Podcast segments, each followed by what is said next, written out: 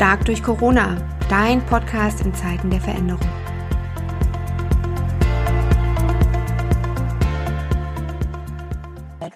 wirst du ja, bestimmt viele spannende Gespräche gerade führen. Ich führe, ja, ich führe viele spannende Gespräche und ich bin unglaublich dankbar, dass ich heute nochmal wieder eins mit dir äh, führen kann. Liebe Friederike Fahr, schön, dass du nochmal bei uns bist. Ähm, ein zweites Mal öffnen wir dieses wunderbare Kapitel Ayurveda mit dir. Schön. Mhm, danke für die Einladung. Grüß dich, ja. Wir haben im Vorgespräch geführt und ich habe schon gerade gesagt, wer jetzt im Vorgespräch dabei gewesen wäre, der würde auf jeden Fall den Podcast anmachen und äh, zuhören, weil es so spannend ist, was sich bei dir an Informationen und auch an Wissen gerade so bündelt und was wir jetzt auch versuchen wollen, in diesem Beitrag so aufzuführen. Wir haben so drei Etappen sozusagen für euch als Hörer, Zuhörerinnen und Hörer. Und den ersten, liebe Friederike, den haben wir so genannt, Ayurveda in Indien, ja, genau. Mhm. Mhm. Genau, also mein zweiter Beitrag, den ich dazu zum Thema Ayurveda und immunitätsfördernde Selbstvorsorge während der Corona-Krise ähm, geschrieben habe, beschäftigt sich in allererster Linie auch damit, äh, welchen Stellenwert Ayurveda, auch Yoga und andere alternative ähm, Heilmethoden zur Bekämpfung vor und Ausbreitung des Coronaviruses in Indien hat. Ist vielleicht nicht allen bekannt, dass Indien mittlerweile ähm, seit ähm, dem Antritt von Premierminister Modi ein eigenes Ministerium hat. Das ist das Ayush-Ministerium, welches die Bereiche Yoga und Ayurveda innehat, unter anderem. Und dass besonders dieses Ministerium politisch gefragt und gefordert ist, jetzt zur Bekämpfung der Ausbreitung von Corona in Indien ganz stark zu werden. In der Zusammenarbeit. Mhm. mhm genau, jetzt muss ich gleich mal nochmal einmal mitatmen, Voll. weil diese Vorstellung, ähm, wenn ich das jetzt übertrage, also ja, ich habe schon eine Vorstellung davon, dass die Menschen in Indien anders leben und arbeiten, aber dass das Bewusstsein da ist, dass man ein, ein Ministerium, ja, wenn ich das übertrage auf Deutschland, dann muss ich jetzt gerade so vor mich hin grinsen oder lächeln und denken, unvorstellbar und anscheinend dort so selbstverständlich oder gesellschaftlich getragen. Das ist ja nicht nur eine Idee von äh, Premier Modi, das zu aktivieren, sondern da muss es ja eine breite Mehrheit da dafür geben.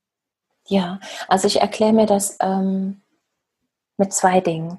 Das eine ist, das hatte ich dir im Vorfeld erzählt, dass Ayurveda ja eine drei bis 4.000 Jahre alte Tradition und Geschichte hat in Indien und dass auch trotz des Verbotes in der britischen Kolonialzeit Ayurveda immer im Verborgenen weiter praktiziert wurde und ähm, die traditionelle Heilmedizin in Indien nach wie vor ist und nicht nie an Bedeutung verloren hat für die Menschen dort.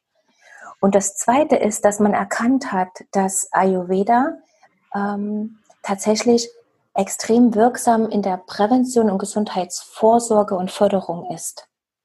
Und ich denke, da können wir jetzt rüberschauen, ja, in, nach Indien, das beobachten, uns genau anschauen, was, was sie da meinen, was sie beschreiben, was ist eigentlich das Förderliche und Präventive und davon zu lernen. Mhm. Und das kann jeder, jeder von uns in seinem Alltag anfangen. Das ist das Schöne, es gibt so einfache Dinge, da hatte ich ja schon im ersten Podcast was dazu gesagt, wo wir anfangen können, das in unseren Alltag zu integrieren.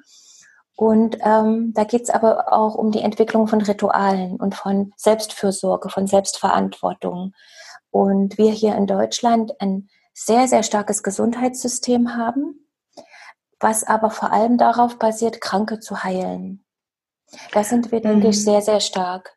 Also wir und sind, wir, wir machen es so umgekehrt, oder, äh, mhm, Friederike? Mhm. Also wir, wir gehen zum Arzt, wenn wir krank sind, aber wir gehen nicht zum Heilpraktiker oder zum Arzt, um oder der, der Großteil, also man, in dem, was wir wahrnehmen, geht nicht zum Arzt, um zu sagen, was kann ich förderliches tun für meine Gesundheit. Ich glaube, da würden wir auch relativ kurz behandelt werden in der Arztpraxis, ne, weil so viele Kranke dann da sitzen. Ja, ja genau. Ich glaube, ja. das ist halt immanent in unserem Gesundheitssystem, im Krankenversicherungssystem und ich möchte das auch gar nicht schlecht reden. Ich glaube, dass wir gerade jetzt in der Krise sehr, sehr davon profitieren und mhm. uns das als Land und als Menschen hier eine riesengroße Sicherheit gibt.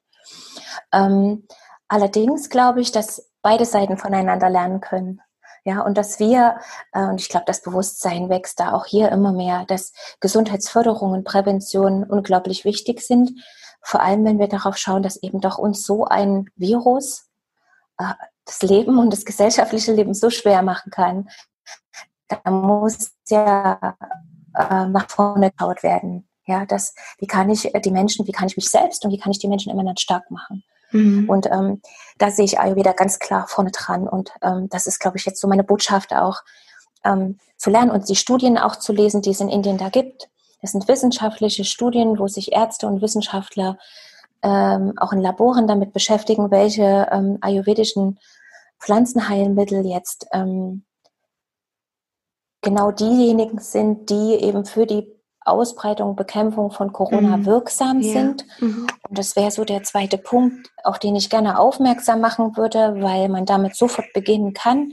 Wir kennen ja für uns das Vitamin C zum Beispiel ne, zur Förderung der Immunabwehr. Und ähm, oder Ingwer, ne? Ingwer, was oder wir Ingwer, genau. Mhm. Mhm, genau. Also die, genau. so die alten Heilmittel sozusagen, die wir hier etabliert haben. Und da gibt es in Indien sozusagen äh, Pendants oder andere, die die jetzt einfach auch, ähm, wie du gesagt hast, als nützlich erkennen für eben die Prävention von Corona. Also ja. ich meine, der Unterschied zu Vitamin C und Ingwer ist jetzt an der Stelle, dass wir das einsetzen insgesamt, um unsere Immu unser Immunsystem zu stärken, mhm. um uns vor Erkältungs- und Grippewellen gut zu schützen. Und diese drei äh, ayurvedischen Pflanzenheilmittel, die hier bestimmt wurden in den Studien, sind besonders wirksam oder können besonders wirksam eingesetzt werden gegen die Ausbreitung von Corona. Also es ist schon nochmal spezieller. Mhm. Und das sind Ashwagandha, Giloy und Tulsi. Und oh, da kann man ja, wenn man zuhört schon, ich wüsste schon gar nicht, wie ich sie schreiben soll, liebe. du sagst sie so, die gehen so ganz von deinen Lippen runter. Das heißt, für dich sind sie bekannt, ja? Ja, ja, ich meine, gut, ich habe mich jetzt auch damit beschäftigt. Ich glaube, Tulsi, das ist noch einfach. Das kennen auch ganz viele vom Tee. Ne? Mhm. Es gibt mhm. ja diesen Tulsi-Tee.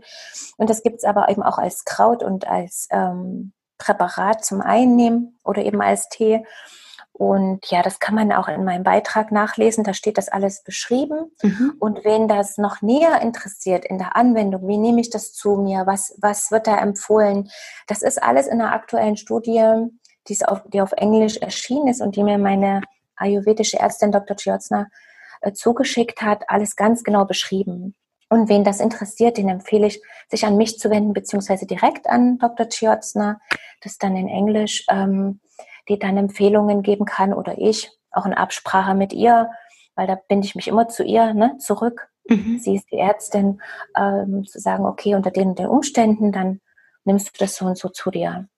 Und ähm, das ist schon nochmal, denke ich, eine große Innovation hier an der Stelle, weil das eben nicht nur dafür da ist, jetzt mein Immunsystem zu stärken, da machen wir, glaube ich, alle schon ganz viel, sondern gezielt ähm, mein, mein Immunsystem zu stärken gegen diesen Virus. Hm. Oder dass der gar keine Chance Ja, genau. Jetzt kriegen wir in den Medien ja, wenn ich so den, den Seit, die Seitwärtsbewegung gedanklich gehen kann mit dir, mhm. viele andere Länder präsentiert. Also wir, wir hören über unsere europäischen Nachbarn, wir schauen in die USA. So wirklich brisant ist Indien in den Medien mit der Entwicklung dieser Zahlen für mich gar nicht. Hast du uns so eine Einordnung? Weil ich habe die letzten Tage eigentlich immer fleißig heute Journal geguckt, aber über Indien habe ich da eigentlich nichts gehört. Woran liegt es oder was, wie sind da die Entwicklungen? Kannst du da auch Einblick geben? Also ich kann auch keinen Einblick geben, was in der Presse steht. Ja, das nehme ich genauso wenig wahr wie du. Mhm. Ähm, ich kann nur das erzählen, was ich eben von meinen indischen Freunden und von meinem Netzwerk in Indien weiß. Und ähm, da ist halt der, der Lockdown oh ja, viel, viel krasser als bei uns. Die dürfen wirklich nicht äh, die Wohnungen und Häuser verlassen. Was in Indien, muss man sich auch vorstellen, deswegen besonders schwierig ist, weil die Menschen traditionell gewöhnt sind, jeden Tag frisch einkaufen zu gehen. Viele Länder haben gar keinen Kühlschrank. Ja, weil es gewohnt ist, auf dem Markt Gemüse, Obst ganz frisch einzukaufen und dann zu kochen. Und ähm, da frage ich mich selbst, wie das gerade funktioniert. Aber die sind unglaublich diszipliniert und tapfer.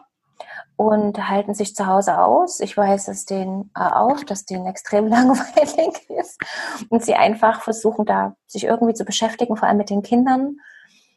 Auch dort haben die Schulen begonnen, auf Online-Learning umzustellen. Und es wird sich halt versucht, mit diesen klassischen Vorsorgemaßnahmen aus dem Ayurveda, die auch für jeden erschwinglich sind, das kommt ja noch dazu, ähm, ja, gesund zu erhalten. Mhm. Und ich glaube, in Indien wie in vielen anderen Ländern ist der Fokus vor allem auf Prävention und Verhinderung der Ausbreitung.